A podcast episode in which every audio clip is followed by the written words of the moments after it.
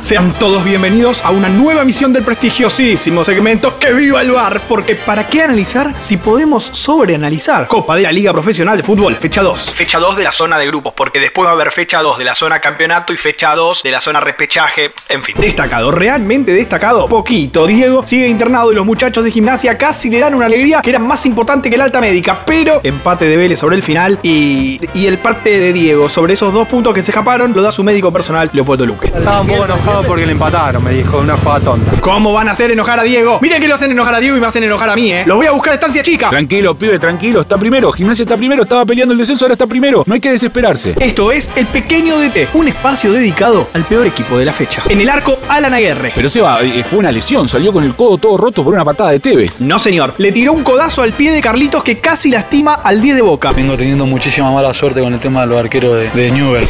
Ellos son los que tienen mala suerte, Carlitos. ¿Y en el fondo? Racing. Bueno, también, pero qué jugador. Ah, pensé que me preguntabas en el fondo de la tabla de posiciones. Perdón, mala mía. ¿Y en el medio con quién vamos? Pablo Pérez, titular indiscutido, partidazo para abrir la victoria de Boca. Pibe, no entiendo nada. Juega Newell's. Que alguien le avise, porque fue el que arrancó la jugada del 1-0 de su ex equipo. Parejito, Pablito. ¿Y quién más, pibe? Mascherano, seguro. Pero si jugó seguro. ¿Qué hace acá? No, seguro que se queda a vivir en este equipo. Pobre jefecito, no para a nadie. Tampoco lo ayudan mucho sus compañeros. eh. Cerramos acá. Dos tipos de jerarquía. Suficiente. Vamos arriba. ¿Arriba quién va? Arriba, el ánimo de Licha López. Se enojó porque se filtraron algunos en la cancha de Unión y le festejaron el triunfo en la jeta y tiró esta perlita maravillosa. Contento de volver a jugar con público, la verdad que lo extrañaba. Para cerrar, Licha, ¿qué te pareció que viva el bar? No queda otra que seguir trabajando, esto recién empieza. Uy, ¿no te copó? Che, Marini, no le gustó, ¿eh? Qué desastre. Tenemos para mejorar y- y seguir intentando.